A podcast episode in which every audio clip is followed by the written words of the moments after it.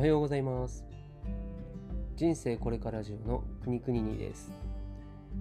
40過ぎた平凡なおじさんである私が脱サラを決意して新しい人生を歩んでいく生き様をお届けしていく番組となっております。で今回は第4回目ということで、えー、ほぼ毎日更新を掲げてやっておりますので今のところは、えー、継続できていると。ということで3日坊主達成クリアでございます。ありがとうございます、まあ、まだ、あのー、リスナーさん自体がねほとんどいないので、えー、ほぼ一人喋り一人聞き直しになってますけれども。はい。で今回はですね、えーとスタンド SM さんの方でもですね、この配信をしておりまして、えー、明太子お寿司さんからリクエストいただいたので、早速のリクエストありがとうございます。そちらに、えー、回答したいと思います。でリクエストの内容が、えー、うんと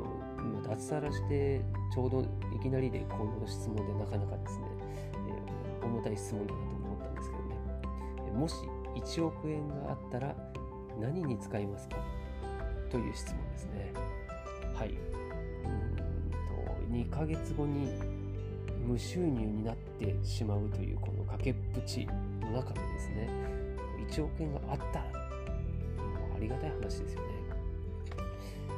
まあ、現実ではないとしてもですね、ちょっとこの回答をいろいろ考えさせていただきましたが、えー、まあ、過去の自分もうバリバリ会社員でもう仕事のことしか考えていないようなあの頃だったら、まあ、多分自分や家族の欲しいものを買ったりこう何かに消費する何に消費するのかっていうのを考えていたと思いますね。まあ、それこそねあのなんかもっといい車買いたいとか、うん、もっといい家に住みたいとかなんならこうちょっと贅沢しようっていうような発想になってたんじゃないかなと思いますね。まあ、まあ、一つ一言で言うと自分たちのために使うだと思うんですよね。で、今こう脱サラも決まりまして今はどうするかっていうのを考えたんですが、ま、最近は特にうーんまあ、いろんな書籍も読んだり、あとは何でしょうね、ラジオ聞いたりとかってこう、結構自分の中で情報収集をしているんですが、まあ、そこでよく耳にすることと、あとは自分の中でも、うん、意外にこう、スッと入ってきてることっていうのが、こう人のためになることにお金を使うっていう発想に今自分も本当そうなってきてるなっていうのは感じてますね。うん、なんで1億円あったら自分に何か使うというよりはこう人のためだったりあとは人にありがとうって言ってもらったりあとはなんかこうエンタメ系ですかね。新しい面白いことにこう使ったりということ。でどちらかというと人とか、まあ、なんでしょうね。え企業とかにえ投資をしていくような、そういった発想に今はなってますね。うん、まあ、これなんかね、人のためにお金使うっていうのは、この偽善者だみたい話にも聞こえるかもしれないですけど、それは自分のために結果的にはなるというふうに信じているからですし、まあ、現にこう成功されてる方々がもう口々に言うのは本当そうなんですよね。人のためにやっているし自分なんてもう二の次でやってる人たちが多いですよねそういう人たちを見ていると自分はあの成功したこともないですしそういった経験っていうのもないんですけど、まあ、そういったね大金1億円たら大金ですよ、まあ、その大金を自分がもし持ったとしたらあの手が震えるぐらいだと思うんですけどね。まだからこそこう自分で使うっていうのも怖いですよね。価値観だったり生活自体がこうガラッと変わるっていうのはもう危険でしかないと思うので。だったらこうお金を生かせる方に使うっていうのが私の真面目な回答ですね。はい。すいません、あの、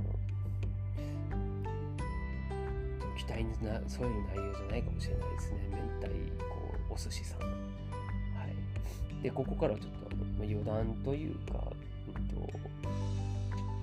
まあ、そのね、今の真面目な話とは別で、実際じゃあ、本当にあったらどうなのっていうところで言うと、あの、ま、今脱サラして収入もなくなるわけですよね。で、現実的な話としては、うんと、住宅ローンも残ってます。いっぱい残ってます。それから、えーと、車のローンも残っていたりするわけですね。でじゃあ、そのお金いいのって話で言うと、良くないんですよね。じゃあそれは、えー、やっぱ固定費を抑えるっていうところで、まずは今後のことをちょっと考えてるので、もうね、本当にもし1億円あったら、多分ね、えっ、ー、と、住宅ローンとか、ローン関係ですね。それはもう一括で支払っちゃいたいですね。そこに使っちゃうと思うな。で、えー、全部、まあ、当然1億円もないのでね、それを使う、使えた後は、今、さっき言った投資や株、支援だったり、ボランティアだったり、いろんな人のためになることにお金を使ってですね、お金を生かして、で、そのリターンを期待するってわけじゃないんですけどね、そうすることによって、まあ、自分にこう違う価値がですね、返ってくると思うんですよね。まあ、それをちょっとこう、期待していくんじゃないかなと思いますね。すみませんね。あの、やらしい話で、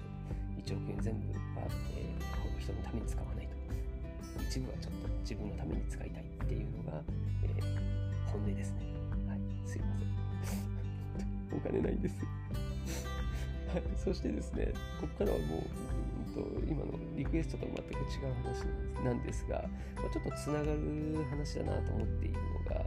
うんとまあ、今回この話を聞いて、あとツイッターでもうちょっとですね、あのフォロワーさんのツイートとか見ていて、あのギブアンドテイクとか、あと、アウトプットとインプットとか、あと、こう人間のですね、呼吸とか、こういったものが全てですね、こうまあ、考えると、ギブ、与えることだったり、アウトプットとインプットだったら、アウトプット、え要は出力することですよ、出すことだったり、で呼吸もそうですね、こう赤ちゃんが生まれるときは、じゃあ最初吸うのかっていうと吸わないですよね。まず泣くところ、吐くところからこう生命っていうのはね、始まりますよね。そう考えると、全部ですね、先出しなんですよね。先に出してる。